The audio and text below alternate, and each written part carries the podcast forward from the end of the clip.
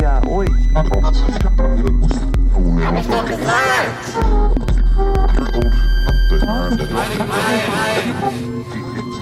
Ich finde, wir sollten viel mehr über Bücher Ich reden. rede wahnsinnig gerne über, Über Bücher. Bücher habe ich viel mehr Welten kennengelernt, als dass ich sie jemals erleben könnte. Ich glaube, wer viel liest, ist zu mehr empathiefähig.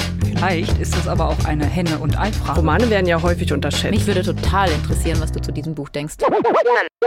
Buchladen Schwarze Risse. Und wir reden über Bücher, mit unterschiedlichen Leuten weil wir sie spannend finden, in unregelmäßigen Abständen. weil es uns Spaß macht. Also ich bin die Aino. Ja, ich bin Heidi. Ich bin Andi, hallo. Na, ganz wunderbar zu unserem ersten Podcast. Und ich freue mich irgendwie ganz schön dolle, dass wir mit dem ersten Buch endlich mal anfangen.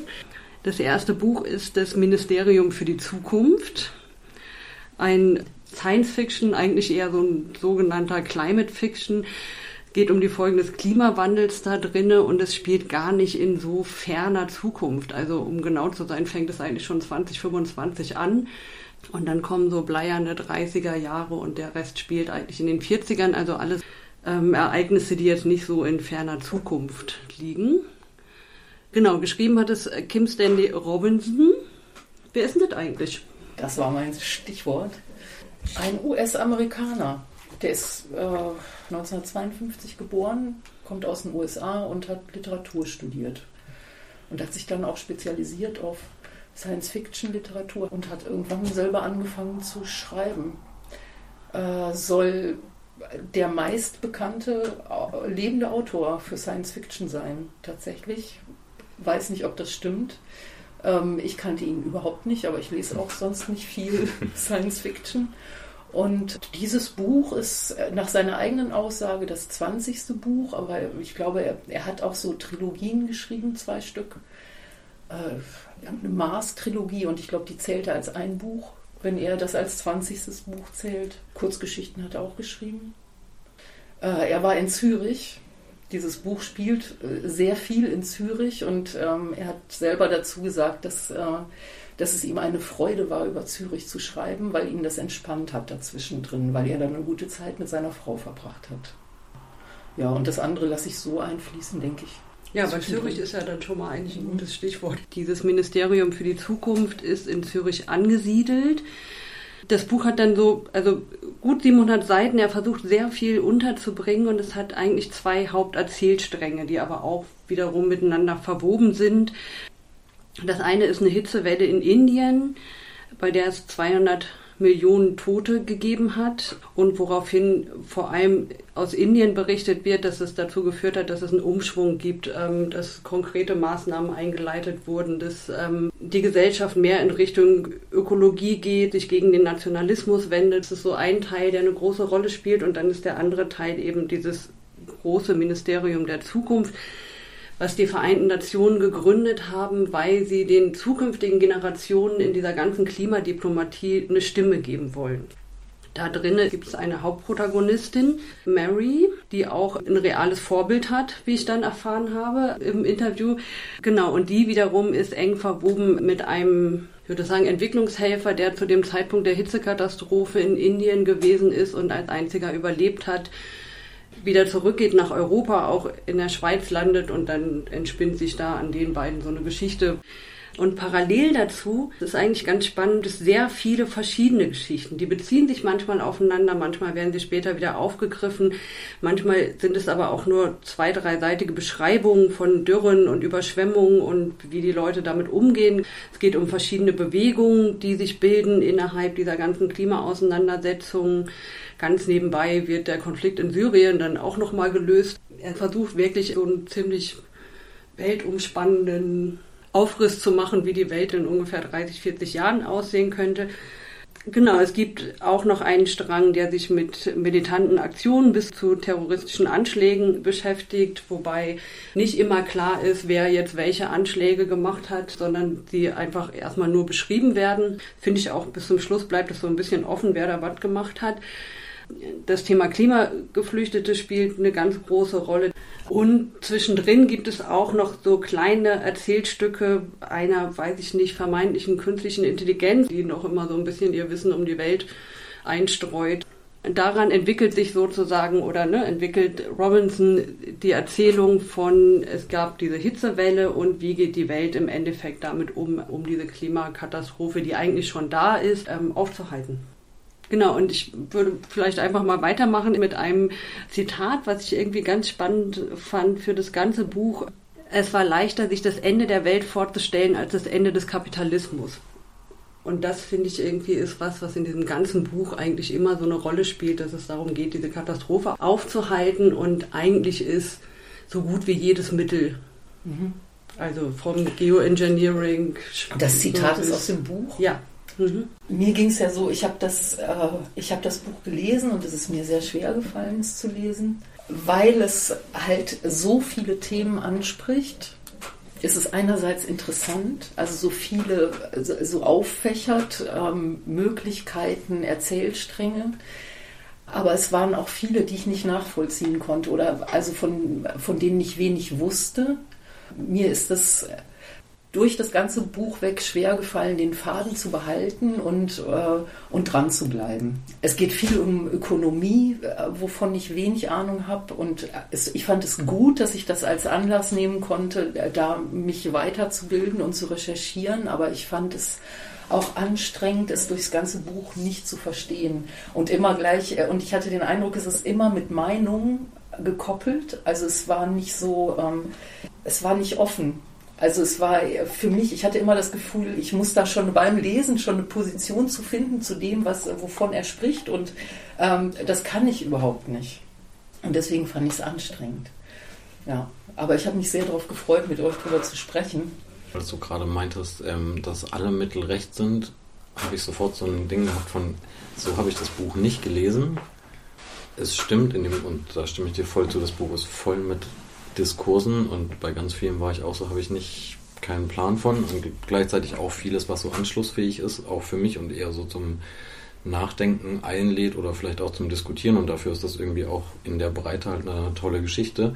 Aber ich finde, das Buch selbst ähm, hat eigentlich eine ziemlich klare Wertung darüber, ob Sachen legitim sind oder nicht oder wie sie beschrieben werden, wie sie, wo es hingehen soll ein Zitat von der Protagonistin, die ja sagt, wir haben nichts außer Gesetze und diese Person nimmt enorm viel Platz in diesem Buch ein und nichts als Gesetze. Das ist schon auch einer der Leitfäden in diesem Buch. Ich weiß nicht, ich habe mir halt ähm, nach dem Lesen ein Interview mit Kim Stanley Robinson angehört und äh, das war so, ich glaube, es ging ungefähr 20 Minuten mit ein Mensch, Harpenie, ich weiß nicht, ob man den so ausspricht, von Pioneers war das, der äh, hat da sehr genau nachgefragt und Kim Stanley Robinson selber sagt dazu, er hat versucht, also er hat nicht versucht, eine Utopie zu schreiben, also so wie er sich das idealerweise vorstellt, wie die Gesellschaft reagieren sollte, sondern er hätte versucht, ein Szenario zu entwerfen, in dem ähm, ein ganz pragmatisches Szenario, das in Anbetracht der kurzen Zeit, die noch bleibt, diese Klimakatastrophe zu ähm, äh, abzuwenden, hat er gesagt, er will weg von den Utopien und von den Ideologien und er will einfach ähm, versuchen, Stränge aufzuzeigen, die ganz pragmatisch nur diesen Klimawandel aufhalten. Und darauf hätte er sich konzentriert. Und das fand ich ziemlich interessant, weil ich habe das so auch nicht gelesen äh, oder nicht, das kam für mich nicht rüber in diesem Buch, aber im Nachhinein denke ich, ja, dann stimmt es. Dann, da fügt sich ganz viel zusammen. Das ist aber auch, glaube ich, genau das, mit dem irgendwie jedes Mittel recht. Also meine ich jetzt nicht in der ganzen Bandbreite, sondern ich finde, es ist insgesamt sehr wenig gesellschaftsverändernd. Das ist überhaupt nicht sein Ziel, wobei sich durch verschiedene soziale Bewegungen für einzelne Menschen sicher auch da drinnen viele Sachen geändert haben, sondern ähm, er sagt, wir müssen einfach alles machen, was möglich ist. Das heißt, es gibt dieses Szenario, dass sie die Zentralbanken mit ins Boot nehmen, weil es geht ohne die Zentralbanken nicht. Es geht nicht ohne die großen Unternehmen. Ne, es ist nirgendwo mal die Rede davon, irgendwelche Ölunternehmen zu enteignen oder so halt, sondern es muss immer mit ihnen zusammen passieren. Auch diese Geoengineering-Maßnahmen, die sie machen, ähm, sind zwar so ein Notnagel, um die Temperatur ein bisschen weiter runterzuhalten, ist aber auch was, was in diesem ganzen Setting einen ziemlich breiten Raum einnimmt. Während so soziale Bewegungen oder sowas halt in diesen großen Erzählsträngen, weil es geht ja um dieses Ministerium, ziemlich wenig eine Rolle spielen. Ja, aber es sind ja seine Schwerpunkte. Also ich habe das jetzt so interpretiert, dass es sein, seine Schwerpunkte, die er kennt. Also für ihn sind die sozialen Bewegungen und auch die militanten sozialen Bewegungen da drin sind, ähm, sind für ihn eher so ein Mittel zum Zweck. Also da geht er ja gar nicht rein so richtig. Ne? Das erklärt er nicht. Die sind da und die kann man nutzen gegen den Klima, äh, Klimawandel, aber da, da liegt nicht sein Schwerpunkt. Sein Schwerpunkt liegt, glaube ich, mehr so auf, den, auf diesem NGO-Level. Ich finde ja, das ist genau das, was das Buch so eher dystopisch macht. Und spannend fand ich auch, eine, du hast es ja gerade gesagt, mit dem auch diese Ideologien wegzulassen. Im Endeffekt, finde ich, wird es in dem Buch dazu, das Massenaussterben wird sozusagen zum neuen Hauptwiderspruch. Und viele Dinge verschwinden dahinter als Nebenwidersprüche, die mhm. dann vielleicht auch geklärt werden müssen. Irgendwann geht ja einmal so eine große Weltausstellung, da spielt das Thema Feminismus plötzlich eine Rolle. Und es ist klar, es muss noch ganz viel getan werden, aber wir müssen uns um diesen Hauptwiderspruch kümmern. Und das finde ich eine spannende Frage. Was heißt das für Bewegungen, wenn es einen Hauptwiderspruch gibt, der, der jetzt erstmal geklärt werden muss, damit alle überleben? Ich verstehe das nicht als Direktive, also dieses Buch. Eher als ein, ja, als ein Anlass, sich Gedanken zu machen über Argumentationen und, und Möglichkeiten und Kompromisse. Was du, Heidi, vorher gesagt hast, mit dem, dass du es eher als eine Dystopie liest, ist spannend zu sehen, wie es rezensiert wurde im deutschsprachigen Raum. Und die meisten Rezensionen, die sich durchaus positiv auf das Buch beziehen, ähm, sprechen davon, dass es eher utopischen Charakter hat oder zumindest eine Antidystopie ist, weil da Leute wie in der Taz dabei sind, genau diesem Strang zu folgen und zu sagen, ähm, Gesetze sind genau das, wo wir dran arbeiten müssen, die sich sehr positiv auf irgendwelche Empfehlungsschreiben der Leopoldina und dem Rat für nachhaltige Entwicklung beziehen. Sie sprechen von sich selbst als von der ökologisch engagierten Mittelschicht und ihren demonstrierenden Kindern und anderen Artverwandten. Es ist grüner Kapitalismus pur. Ja. Ja, kann ich auch unterschreiben. Aber das, äh, äh, das ist vielleicht auch was, was mir schwer gemacht hat, es zu lesen. Trotz alledem, ich habe mich gefragt, ob diese, es sind sehr lange Passagen da drin, die ich überhaupt nicht verstehe.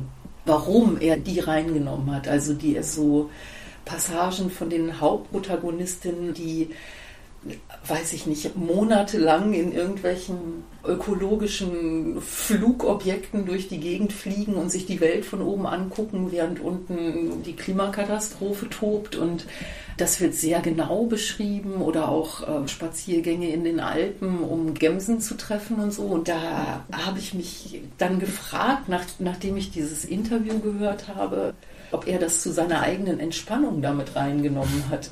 Also bei so viel Elend und Tut. Ja, und um einfach und so viel Input, also so eine so dicht, teilweise ist es so dichte Information und dann kommt wieder seitenlang irgendeine Beschreibung von Spaziergängen oder Flügen, die ja ist mir schwer gefallen, auch dem zu folgen dann so und dann wieder reinzuspringen in diese Dichte. Vielleicht könnte ein Ansatzpunkt auch nochmal sein, ein bisschen genauer bei diesen sozialen Bewegungen zu bleiben. Also davon gibt es ja einige. Sie haben nicht wirklich Widersprüche, sie haben auch nicht wirklich ProtagonistInnen, auch selbst wenn es so Ich-Erzählungen sind aus so einer Dürrekatastrophe oder sowas, ähm, haben die immer alle gar keinen Namen. Und trotzdem gibt es ja relativ viele davon. Und das fand ich wiederum auch was, was ich ganz spannend fand an dem Buch, dass es geht um Katastrophenszenarien, aber es hat so null dieses Katastrophe heißt jeder und jede gegen jeden, sondern es geht in den Beschreibungen immer darum, wie zum Beispiel mit Wasserknappheit solidarisch umgegangen wurde oder wie bei einer Überschwemmung alle ihre Boote rausgeholt haben. Und es sind schreckliche Ereignisse, die werden auch so beschrieben. Und trotzdem bleibt sowas Solidarisches untereinander. Und es ist überhaupt nicht diese, alle vergraben sich, bewaffnen sich, haben Wasservorräte und knallen ihre Nachbarinnen ab. Ja, und das ist vielleicht das Utopische daran. Ne? Es wirft einfach wahnsinnig viele Fragen auf, dieses Buch. Hat er sich fokussiert auf, auf Entwicklungen, nur die Entwicklungen, die positiv genutzt werden können, um den Klimawandel abzuhalten? Oder hat er es einfach vergessen, dass Leute einfach auch aus Panik gewalttätig werden? Also ich würde sagen, dass er das schon bewusst gemacht hat. Er ist ja auch nach eigener Beschreibung durchaus ein Linker. Ich finde, da drin in so einem Katastrophenroman letztendlich zu versuchen, eher an Solidarität zu appellieren, als irgendwie so einen dystopischen, alle bringen sich gegenseitig um Roman, von denen es ja in den letzten Jahren auch einige gegeben hat.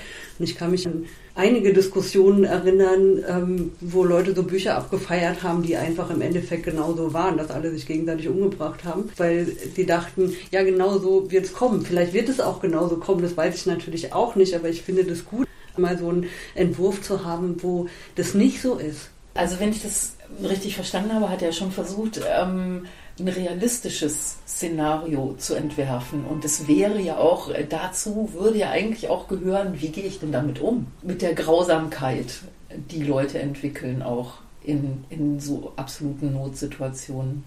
Du meintest ja gerade, die sozialen Bewegungen sind nicht so äh, ausformuliert oder werden nicht so dolle beschrieben. Und dann gibt es da diesen einen Protagonisten, diesen Entwicklungshelfer, der der einzige Überlebende von dieser ähm, Hitzekatastrophe ist und diese 20 Millionen Toten, die da auch Teil der Geschichte sind, die kommen immer mal wieder drin vor, aber vor allem in sowas wie Indien macht jetzt so sein eigenes Ding bei Geoengineering. Also er wird als enorm traumatisiert darin dargestellt, aber dass da für Leute, die da Verwandte drin hatten, die da nicht so weit weg davon waren, das war ja kein komplett isoliertes Erlebnis, oder dass das da drin so keine Rolle dann spielen kann, auch im Sinne von Rache, Vergeltung oder was daraus erwachsen kann, sowas erlebt zu haben, finde ich schon auch schräg. Und dass das dann alles so kanalisiert wird auf diesen Entwicklungshelfer. Naja, wobei es ja auch kanalisiert wird ähm, auf die Children of Kali, also die Bewegung, die im Endeffekt bleibt ja so ein bisschen unklar, aber auf jeden Fall irgendwelche militanten Aktionen macht ähm, und auch gewaltsam Leute zur Verantwortung zieht. Und in den Beschreibungen, finde ich, steckt es schon auch mit drin, dass es was damit zu tun hat, was sie erlebt haben und dass sie sagen, das reicht jetzt. Und um so ein bisschen zu spoilern, der ähm, Entwicklungshelfer möchte da ja auch mitmachen und darf dann nicht. Was das finde ich ziemlich gut. Ja, was auch sehr nachvollziehbar ist und auch wieder ein Diskurse einfach streift und ähm, das so ein bisschen plastischer werden lässt. Aber gleichzeitig muss man halt sagen, diese Children of Kali sind schon auch ein bisschen die Freaks. Die werden da auch nicht ausformuliert als eine Bewegung, sondern sie sind halt so ein bisschen entweder, wenn man es so lesen mag, der bewaffnete Arm von irgendwelchen Geheimdiensten oder irgendwelche Verrückten, die sich so sektenmäßig zusammenschließen. Aber sie spielen schon eine Rolle. Also sie sind ausschlaggebend mit mhm. für, äh, für Veränderungen. Finde ich auch, wobei ich es schwierig finde nach wie vor. Es gibt ja zum Beispiel diese Flugzeugabstürze, die dazu führen, dass weniger Leute mit dem Flugzeug fliegen. Das ist natürlich so eine krasse Maßnahme, aber es bleibt irgendwie unklar, wer das eigentlich im Endeffekt gewesen ist. Während sie selber ja sagen, sie verzichten darauf, Unbeteiligte zu Schaden kommen zu lassen an irgendeiner Stelle. Sagen, das ist nicht ihr Style, so halt. Ne? Und trotzdem gibt es das und es gibt merkwürdige Verflechtungen. Ja, es ist aber auch vielleicht ein literarischer Trick, sich damit nicht auseinandersetzen zu müssen, das offen zu lassen. Was bei den Bewegungen in Indien anders ist als bei allen anderen, die in dem Buch ja auch vorkommen, ist, dass es so eine Hinführung, also es gibt ein auslösendes Moment. So, ne? Bei den anderen, die gibt es einfach. Ne? Also diese Bewegung, irgendwie die halbe Erde gehört den Tieren, gibt es einfach diese Schweizer Bewegung, alle dürfen nur 2000 Watt verbrauchen, gibt es einfach halt. Und wie sie da hingekommen sind, ist eigentlich völlig unklar, weil es gibt in dem Buch einmal so einen Rückblick auf die 30er Jahre, also genau die, die jetzt anstehen und wo, keine Ahnung, einige von uns wahrscheinlich mehr noch von der Klimakatastrophe mitkriegen als in späteren Jahren, die so als ganz bleiern beschrieben werden, als irgendwie, es geht überhaupt nichts voran, alle haben Angst vor der nächsten Katastrophe, aber sind völlig unfähig, irgendwas zu ändern. Und plötzlich gibt es aber diese weltweiten Bewegungen. Die Geschichte müssen wir selber schreiben, ne? Hat der viel zu diesem ökonomischen Aspekt in dem Buch gesagt? So pragmatisch wirkt es erstmal nicht. Die vorgeschlagenen Ideen sind jetzt auch keine neuen. Ich glaube, das ist genau das, was er mit Pragmatismus meint, dass ähm, er sozusagen alles mitnimmt, was es gibt. Also eben ein System von Zentralbanken, die von dem Ministerium da eingeladen werden, um diese neue Währung zu schaffen. genauso wie diese Eingriffe in die Erdatmosphäre. Also das sind ja alles Sachen, die irgendwie anderswo diskutiert werden. Und ich glaube, das ist das, was er mit pragmatisch meint. Es ist ja noch nicht mal utopisch, er greift auch keine Ideen auf, irgendwie, die es gibt, von wegen Enteignung oder das Wirtschaftssystem völlig zu ändern oder sowas halt. Ne? Also tauchen ja da manchmal Sachen auf, dass in bestimmten Regionen Tauschwährung eingeführt wurde. Aber es ist mehr wie so ein Aufschnappen von Ideen, was er auch schon mal gehört hat. Ob er da genaueres zu sagt in dem Interview, erinnere ich mich nicht. Also, dass er da das genauer ausführt.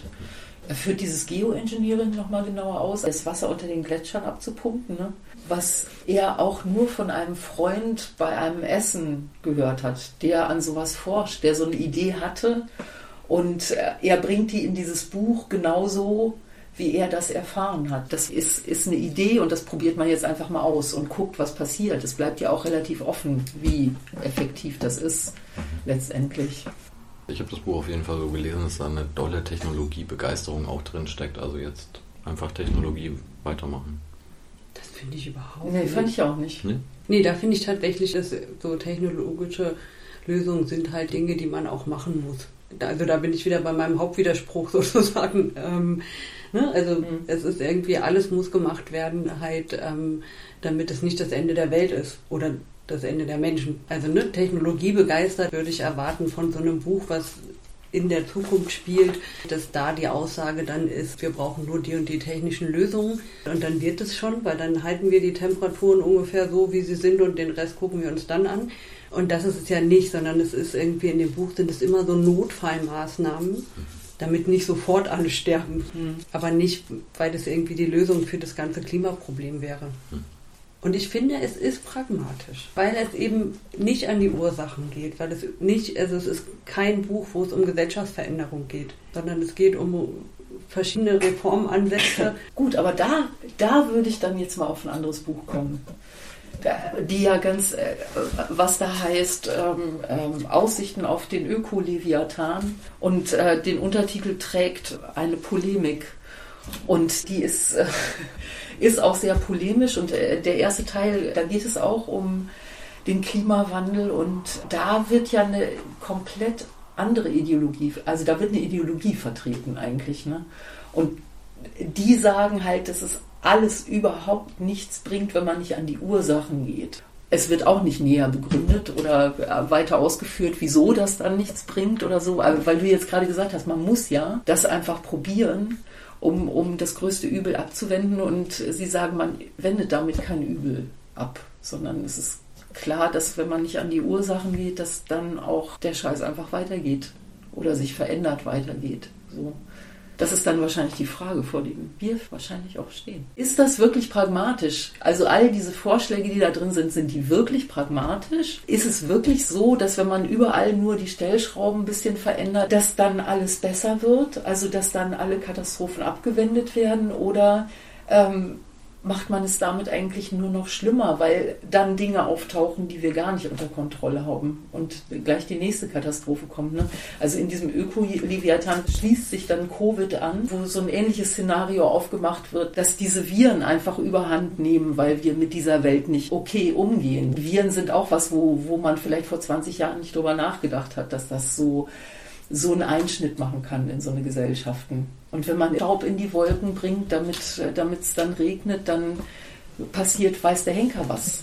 Obwohl man weiß, dass die Ursache woanders liegt. Da finde ich den Vergleich mit dem ähm, Ökoleviathan und der Covid-Diskussion tatsächlich spannend, halt, weil es ja auch ähm, diesem ganzen Corona-Schnickschnack nie um die Ursachen mhm. des Ganzen geht. Das ist vielleicht was, was für diese ganze Klimadiskussion eben genau der spannende Punkt ist.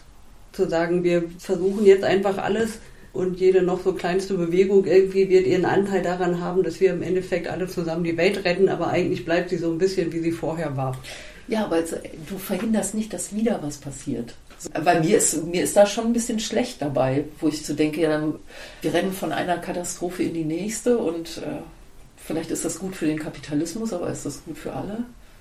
Wenn man das Buch jetzt wieder heranzieht, wir reden gerade so, als würde sich da nichts verändern. Alle Maßnahmen in diesem Buch führen ja dazu, dass die CO2-Emission sinkt. Das ist die Aussage, die dieses Buch ja dann schon auch trifft. Stimmt. Ja. Uns gefällt der Weg halt nicht. Es ist ja kein Tatsachenbericht. Ich würde auch bezweifeln, dass es so funktioniert. Aber wie du gesagt hast, ne, also das fand ich wirklich einen guten Satz. Das Buch wird wichtig, wenn man darüber redet.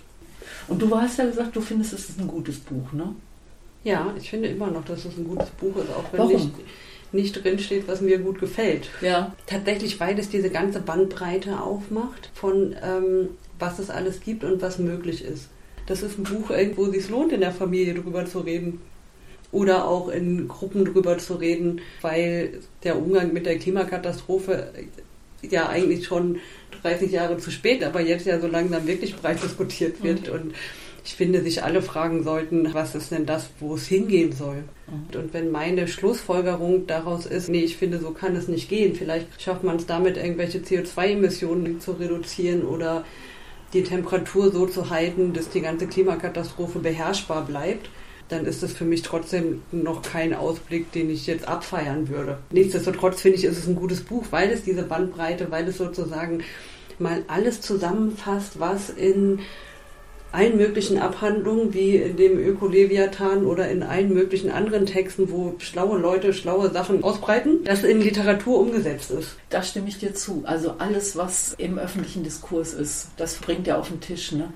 Aber ich hoffe, dass es nicht alles ist, was möglich ist. Ich hoffe, es ist mehr möglich. Und ich kann gar nicht sagen, ob es ein gutes oder ein schlechtes Buch ist. Ich kann nur sagen, dass es mir so schwer gefallen ist, es zu lesen und ich das deswegen nicht so genossen habe zu lesen. Und dann fällt es mir für mich schwer zu sagen, es ist ein gutes Buch. Es gibt schon Sachen, die schwer sind, die ich versuche zu lesen, so, ne? aber da macht es mir dann auch Spaß, mich damit zu beschäftigen. Und da war es echt schwer. Das zweitgenannte Buch, die Aussichten auf den Öko-Leviathan, würdest du das genauso sehen und empfehlen? Ehrlich gesagt, nein. Da finde ich irgendwie, ähm, also wenn ich sie jetzt so direkt vergleichen sollte, würde ich sagen, hat das andere einfach Fantasie und darüber kann ich mich viel besser austauschen als über irgendwelche vermeintlich schlauen Sätze, deren Bedeutung mir ziemlich häufig tatsächlich nicht klar wird, ohne dass ich irgendwie das Fremdwörterbuch dazu nehme. Ah ja, ich habe das Fremdwörterbuch sehr gern dazu genommen. ja. Ich nicht, ich habe mich richtig geärgert. Ja, ging mir gar nicht so. Ich habe das wirklich total gerne mich damit befasst, warum drücken die das jetzt genau so aus, so verschachtelt und kompliziert und ich hatte den Eindruck, das macht einen Sinn. Also es sind ja beides Rechtswissenschaftler, die das geschrieben haben, so. Und ich finde, da ist eine Passage dazu drin, was Recht bedeutet oder was Recht für eine Funktion hat, zum Beispiel in einer Gesellschaft. Und dass das Recht an sich schon ein Ausdruck der Gewalt ist. Und ich finde das gerade in Kombination mit dem Buch, dem Ministerium der Zukunft, wo das Recht halt als eine Lösung gesehen wird, auch dass es nur der, der starke Staat zählt und wie setzen wir denn unsere ganzen Maßnahmen durch und so, finde ich das sehr bedenkenswert. Also solche, äh, dann auch die Utopie mitzudenken. Also ich finde, es geht in diesem Buch, ist eine Polemik halt und es, ist, es geht um Utopien und ich finde es immer wichtig, die Utopie im, im Fokus zu behalten. Also wenn man sich aufs Recht bezieht, dass man dann äh, sich überlegt, was bedeutet das denn auch Recht auszuüben und was fällt dabei hinten runter so. Genauso wie wenn man Geoengineering einsetzt, was mache ich da eigentlich gerade ne? und was bedeutet das für die Zukunft? Ist mir das egal? Wie produziere ich Gewalt? Solche Dinge finde ich gut, sich ganz genau Gedanken drüber zu machen. Es, es weist keinen Weg, dieses Buch. Ne? Also wie jetzt dieser Öko-Leviathan. Aber ich finde, das sind Dinge, die, die man nicht aus dem Auge verlieren darf. Weil das finde ich auch schlimm oder macht mir Angst. Deswegen macht mir dieser Weg Angst, dieser pragmatische Ökokapitalismus. Weil der so viele aus dem Blick lässt.